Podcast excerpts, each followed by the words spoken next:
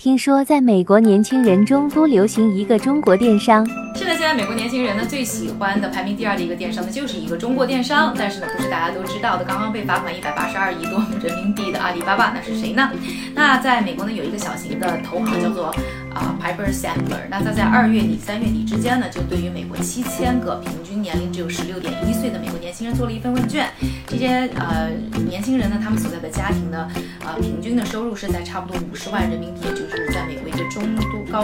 端的一个水平啊。他们的排名第二的最喜欢的一个电商呢，就叫做呢 Shein S H E I N，呃一个呢中国电商啊，它是二零零八年的 Chris 徐呢在中国创办的，那现在的总部呢依然是在南京。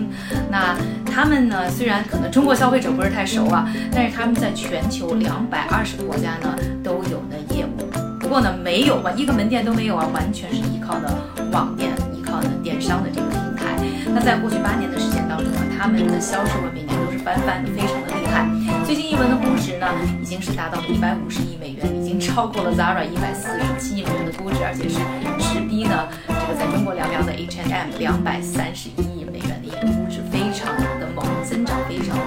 尤其是在美国啊、意大利啊、法国卖的非常好，非常赚钱。为什么 Shine 能在国外做得好？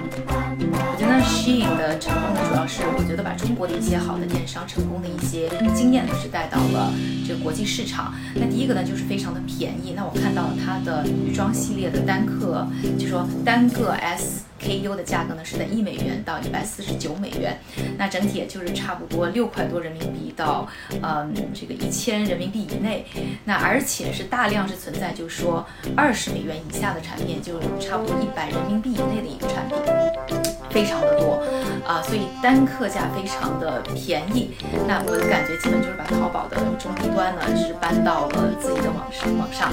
另外呢，相比之下，就是说像 H and M 啊，像 Zara，他们的高端价格可能也差不多在一百五，但是呢低端的话，Zara 是在十块，最低啊，最便宜啊。然后呢，H&M 是在五块，所以相对来也是稍高一点。另外就是他们上新率特别的高，我看了一下过去年个星期呢，基本上上新了两万多个单品。那最多的是在星期一，一般有五千多个单品。相比之下的话，像 H&M 整体的话，现在才九百多个单品，那一个星期的上新可能也就是几十个，所以这个也是非常不一样。那能够做到又便宜，上新又多的话，主要是他们做了一个这个 Direct to Consumer，呃 DTC，就直接给消费者，就是没有中间商，他们自己管理自己的生产、物流等等。另外就是他们的这个运货相对会慢一点啊。他们运货因为都是生在中国生产，所以可以比较便宜嘛。他们在可能国际上国外的话，像美国可能只有几个仓库，那所以就变成了他们这个成本确实可以降得非常的便宜，但是呢物流方面可能相对比较的慢，一般的话是两个星期，或者说你要加急的话一个多星期。嗯，虽然没有亚马逊什么第二天投递那么的快，但是因为是衣服嘛，所以年轻人因为因为它便宜，所以都也可以受。第三个我觉得他做的非常的好的就是非常善于用网红带货，当然明星啊像什么 Katy Perry 啊等等也在穿他们的东西，这个给他们带来很多的流量。但是另外呢就是很多很多的网红在穿他们的东西。我看了一下，像美版的抖音 TikTok，就是海外版抖音 TikTok 上面呢，差不多他跟他们有关的视频的观看量已经超过六十二亿次了。另外的话，他们相关的这个热搜话题呢也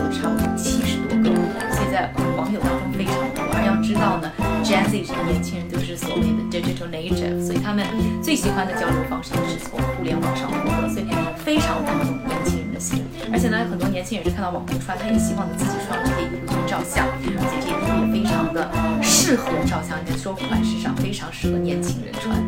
啊，那还有一点的话，我就觉得一个的话，就是说国外的这些网红他们带来的流量，完全也帮助不了他们在中国的业务。相对来说的话，我觉得中国应该不是他们一个大的战场。为什么不进攻国内市场？国内市场他们有机会吗？那我觉得呢，在中国的话，其实呃，Shein 可能非常难成功。第一个就是说，他们的产品不管是价格啊，还是品质来说，放在中国市场，尤其是淘宝上的话，是完全没有一个特色。大家其他人也价格非常便宜，也更新非常的快。另外就是它的款式的设计，我觉得更适合呢欧美的一些审美，也不是特别适合呢中国的一些消费者。